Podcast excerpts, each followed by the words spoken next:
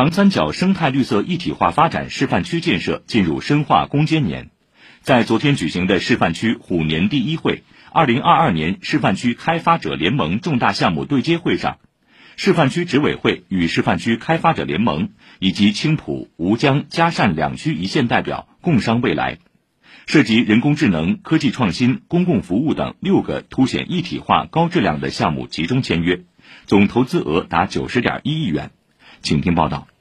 有句话讲：“问渠哪得清如许。”为有源头活水来，大家关心的那个源头活水是什么？其实今天这个会，它就是我们示范区运作体制当中的一种形式。在长三角一体化示范区执委会副主任张忠伟看来，制度创新和跨区域项目双轮驱动是示范区体制机制创新的核心密码之一。从规划建设导则、金融十六条到跨域一网通办等七十八项制度创新成果落地生效，并释放红利，令投资者纷纷看好示范区。手握世界领先的生物医药超低温存储技术的安泰利生命科学有限公司。将投资十亿在西塘设立全球总部。总经理栾晨光透露，该项目预计五年累计税收超两亿。这个长三角一体化，无论从地理环境啊，包括上下游资源的配套，包括我们这个供应链的配套来说，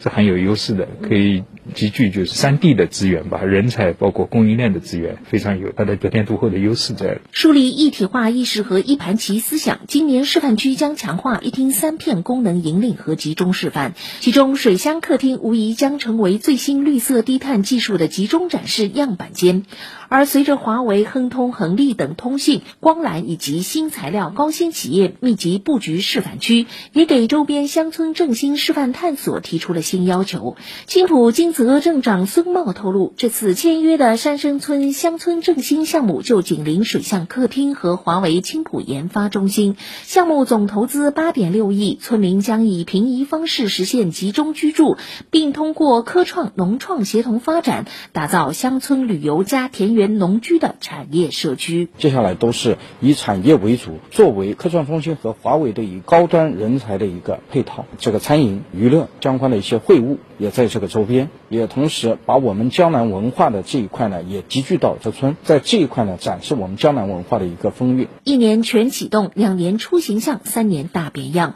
如今在示范区这片热土上，无论是青浦西层科创中心，还是吴江高铁科创新城和嘉善祥。福档创新中心蓝图绘就，项目引路，工程启动，处处是一派生机勃勃的场面。执委会生态规建部部长刘峰透露，电山湖岸线贯通及周边水系生态治理。沪苏嘉城际铁路等跨区域重大工程均将于近期相继动工，其中包括及三幺八国道一期改建项目在内的区域交通大动脉互联互通项目，将通过加快道路联通、绿色基础设施支撑和智慧与韧性城市的建设，在示范区内构建起多层次立体化的交通网络。一系列的项目都会在今年上半年动，呃，包括我们的南环水上示范区的一个集中的示范。啊，围绕着农业绵源污染治理以及我们田园综合体要加快建设。那么方亭水源也是我们长三角一体化的一个重要的标识。那么在今年上半年实现开工。今年一在制度创新领域的突破，